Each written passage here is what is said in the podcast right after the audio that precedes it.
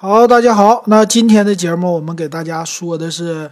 哎呀，新出来的 ROG Phone 二，哎，这是玩家国度啊，属于是华硕的。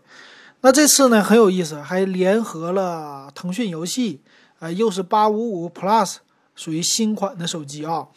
那咱们来看看吧啊。首先来说呢，他们家的 ROG Phone 啊，也就是说第一代的游戏手机，呃，售价有点偏高。这次呢，可以说亮点非常的多。主打性价比，那咱们来看一看啊，它的特色的地方都有什么哈？首先来说，第一个特色是全球首发骁龙八五五 Plus，就八五五加处理器啊。这个处理器呢，说是比骁龙八五五高了百分之十五，这也是今年头一回高通的骁龙处理器给你玩一个属于小升级的版本。但毕竟呢，它是一个呃主打的。就超频的这么一个版本吧，频率更高的啊，它最高的频率，呃，在处理器上，CPU 领域是达到了二点九六 G 赫兹啊，就跟咱们的普通的笔记本电脑的 CPU 都很像了啊。那而且呢，也是全系都采用了 UFS 三点零的一个闪存，这一点上来说也挺猛。那咱们来看一下这机器的造型啊。造型方面呢，它采用的不算是异形的，它正常的一个全面屏。因为呢，它这个手机会玩游戏的人都是横屏玩，所以它呢，它在上下都留了一个比较大的边儿啊，用一个银色，这算是金色呀，还是红色呀？作为一个装饰条，呃，这个意思就是说，呃，手机的上下部分都有什么，呃，喇叭。啊，这种感觉，然后你握着稍微手感可能为你好一些。那背面的造型呢，相对于就是有一点复杂了啊。这个主要是看起来好像是跟太空太空舱，呃，我们知道玩游戏的时候，很多那类型的游戏，太空舱它旁边的墙壁上都有很多的纹理，好像是走的什么呃，像电路板子呀，或者说哎这种金属的感觉。所以它的背面呢属于不规则的那种造型，中间一个大的 ROG 的 logo 啊，双摄像头啊，但是呢，呃，整个机身的这造型可以说就属于啊比较有特点的，而且呢，最好玩的是机身底部啊，它加了一个腾讯 Game 啊，就等于说腾讯专有的游戏吧，给加上个 logo 啊，可以说他们之间好像是来一个深度合作哈，这是一个点。啊，还有一个点呢，就是这屏幕，哎，屏幕这次啊很好玩，一百二十赫兹刷新率的，哎，咱之前说，呃，一加的时候九十赫兹，这回给你整个一百二十赫兹，牛吧啊，啊，刷新率高了，那玩游戏就是说什么过场动画呀都快一些啊，六点五九英寸 AMOLED 的电竞屏，哎，在手机上也给你来个电竞屏，那电竞屏挺有意思的，但是呢，支持的游戏现在呢。呃，只有三款，一个是 QQ 飞车、王牌战士，还叫一人之下。反正我就知道 QQ 飞车，剩下两个游戏我不太知道。所以看起来呢，这一百二十赫兹的屏幕啊，电竞屏啊，对于普通的这个 APP 还不太支持啊，所以咱用不到啊，只有玩特定的游戏才行。还有一个呢，叫什么闪速触控技术？呃，这个是啥意思呢？他说从硬件 Touch 到触控渲染。啊，都可以给你同步加速，主要是配合和平精英啊，这个也是 QQ 的游戏了啊。这意思可能是屏幕在玩的时候这个速度更快呀，还是说让你手速更快呀？这个我就不懂了，可能是给一些玩 FPS 游戏的人用的啊。反正主打都是游戏嘛。还有一个是液冷散热，它叫矩阵式的液冷散热，这个是矩阵。怎么搞的呢？什么意思啊？那我也不太懂。他说呢是这样的啊，啊，首先在机身的外壳背面，我有一个散热孔，里边呢有叫铜铝导热的一个散热片，还有一个呢叫什么真空腔的一个叫均温板，还有一个热对流通风口啊，加在一起呢就属于。没有风扇啊，这个是没有风扇的，它是属于是物理的，通过这个通风口，然后一个交换啊热空气的这么散热的技术吧。主要呢就是给处理器来散热的哈。那电池呢也是一个卖点了，电池达到了六千毫安，所以你要真是玩游戏起来，它火力全开的情况下，那对电池的消耗可以说非常的高。那这次呢，来个六千毫安的，这都什么级别了？属于是笔记本电脑的级别了。笔记本电脑有的是九千六百毫安，但是有的真的用的六千多毫安的电池啊。Pad 版啊，Pad 的有的是五千多毫安，不到六千毫安，所以它的电池容量还是挺猛的啊。那六千毫安的，当然也得配上就是快充了，支持 QC 四点零的一个快充的功能啊。那还有什么呢？还有双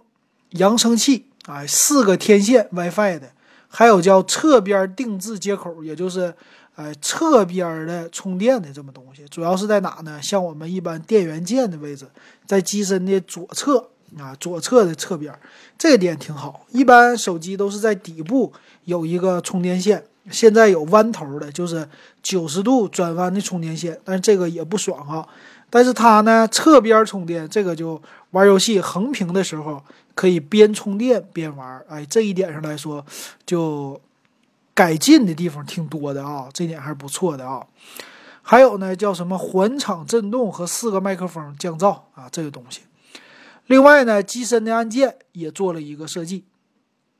叫呢机身的什么震动反馈的滑动触控的按键，主要就是 L、R 啊这两个键子，主要是给一些特定的游戏加一些这种叫。特定的游戏的专门的按键吧，尤其是 FPS 为主的哈。还有在天线方面，因为你属于横屏的握着嘛，那这样可能你手摸到的地方就比较多。啊，天线呢，他说也做了一些的优化啊，但是呢，好像它没有最新的，像 OPPO 家新搞出来一个叫双 WiFi 技术，就是同时连两个 WiFi，一个是网速快，一个是什么流量稳定啊什么的啊。但是呢，这方面它没有提及做一些优化。那有的优化呢，叫什么 Solar Cree 啊？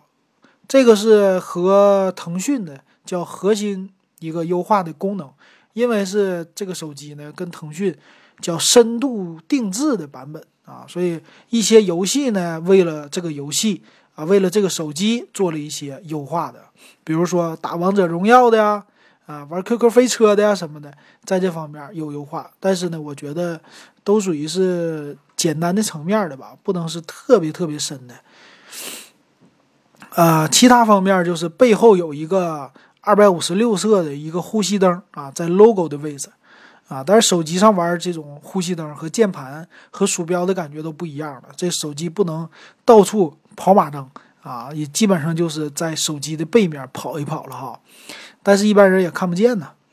还有呢，说给你一些腾讯的游戏特权，比如说专属标识啊、VIP，还有一些什么礼包啊，这么来赠送的啊。当然了，作为一个游戏手机，它也有什么游戏控制中心了哈。这个我觉得哈，其实啊，这一个点上，除手机，除一个游戏手机，未来呢，其实 Xbox 真的有有它的能力，能出一个手机的。现在华硕出，其实，Xbox 啊，现在爆出来的说，微软家正在做云游戏服务器。啊，在服务器里边，这是几 U 二 U 的服务器吧，在这里边内置了说十六块还是八块的 Xbox 的板子啊，主板，然后直接呢就通过云来玩游戏啊，也就是说你的手机呢就是一个终端，所以未来呢，我觉得那模式挺有意思的啊，那有可能啊，将来 Xbox 三六零。现在叫 Xbox One S X，对吧？呃，One X 呢有可能会推出手机版啊，也不排除将来微软是不是用安卓的平台，最后专门专属定制出来一个 Xbox 专用手机呢？这个不好说。你像 Switch 掌机现在这么火了啊，马上又跟腾讯联合，也要推出一个 Switch 掌机版。所以看来呀，现在这种游戏手机的。对标的对手越来会越多的啊，所以我觉得呢，像它这种智控中心的什么的啊，这种跟一些游戏专门的这种掌上游戏机比起来，还是有一些不同的吧。呃，它这个主要就是来看到 CPU、GPU，还有一些内存的，还有存储的一些容量，还相对来说有点简单啊。当然可以优化游戏了。还有一个什么呢？就是双摄了。双摄方面呢，背面是四千八百万的一个加一千三百万的双摄啊，没有超广角。但是作为游戏手机，你也不能强求它什么，它这个重量已经很重了啊。前置呢，两千四百万像素的一个摄像头啊，我说错了啊，背面是有超广角的啊，一千三百万的副摄是超广角。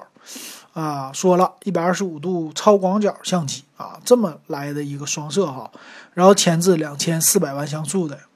呃，另外呢就是有支持一众的配件，比如说防摔的保护壳，还有叫什么专门的一个酷冷风扇，挺有意思的吧，给手机背面散热的，然后还有什么呃接电视的呀，还有快充的线呐，呃游戏的扩展盒啊，但是呢，我觉得这些外设应该都不太便宜的。啊，一般买的人手机便宜了，不会再花那么多钱去买外设的啊。所以那个外设呢，出来一段时间之后，基本上就变成鸡肋，然后越来越便宜了。这个很多游戏手机呀，呃，之前的某些手机啊，包括什么 Moto Moto Z，对吧？还呃 Moto Z 还是 X，当当年那些系列这些配件基本上都变成附送的产品啊，或者说就高价没人买的啊，最后都便宜卖了。那看看啊，它的详细参数，它的存储呢达到了一百二十八个 G 啊，内存呢八个 G，嗯，屏幕呢六点五九英寸 AMOLED，二三四零乘一零八零，OK 的啊，呃，包括有指纹识别，这指纹识别呢我没有特别的留意啊，应该是是不是在机身的背面啊？但是在哪个位置呢？我好像是没有看到，嗯，它好像也没有介绍是。屏下指纹对吧？我好像刚才咱们也没说到哈，但是他说有指纹识别的功能，蓝牙五点零 NFC 也支持，三点五毫米耳机接口也保留了。那因为有六千毫安的电池呢，机身的重量达到了两百四十克之高啊啊，真的跟一个小 Pad 一样哈，比较重啊。这个玩游戏的游戏本比较重，它也跟着比较重哈。但是呢，现在买了以后有透明的保护壳啊，就是透明的手机套，这些也是送的啊，而且还多送一个防尘的耳塞。那售价呢？大家就说这次比较良心呐，八加一百二十八 G 的版本三千四百九十九，可以说就跟谁跟那个小米家之前的黑鲨游戏手机价格都差不多了啊。那这个和他们家的笔记本儿的感觉好像就不同了，哎，走的是一个平价路线哈。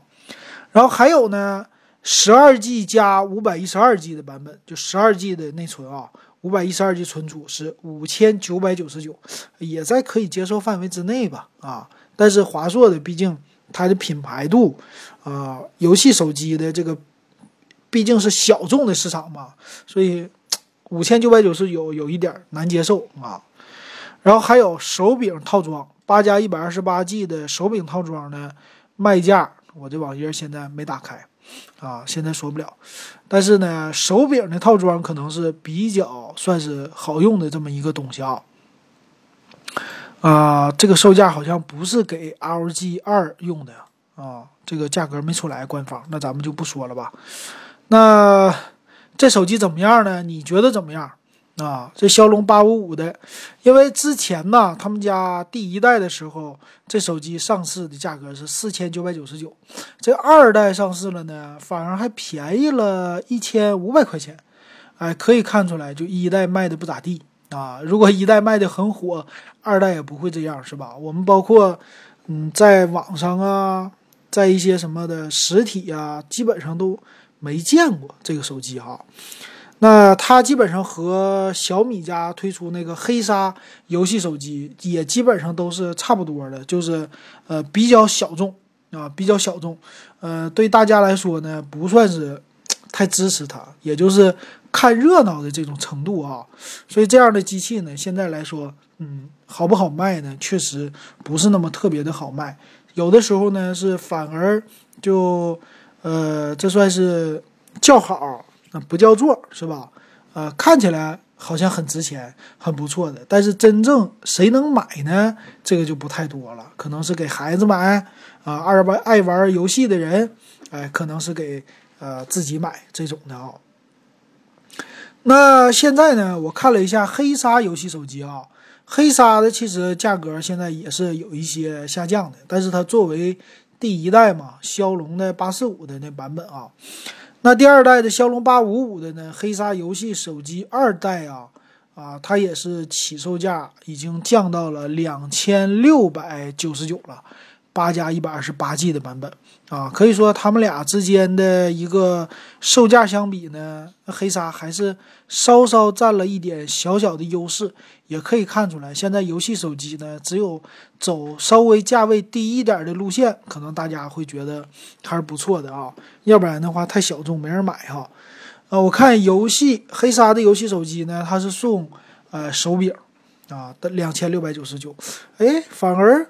跟小米比这也还不错哈，毕竟是一个比较另类的东西。但是未来的保值率这个东西就不好说了啊。那如果你可以想尝试的话，你可以试一试。我看黑鲨的一代现在还有货，嗯，但是买黑鲨二代啊，这个骁龙八五五用的还算是不错的吧啊。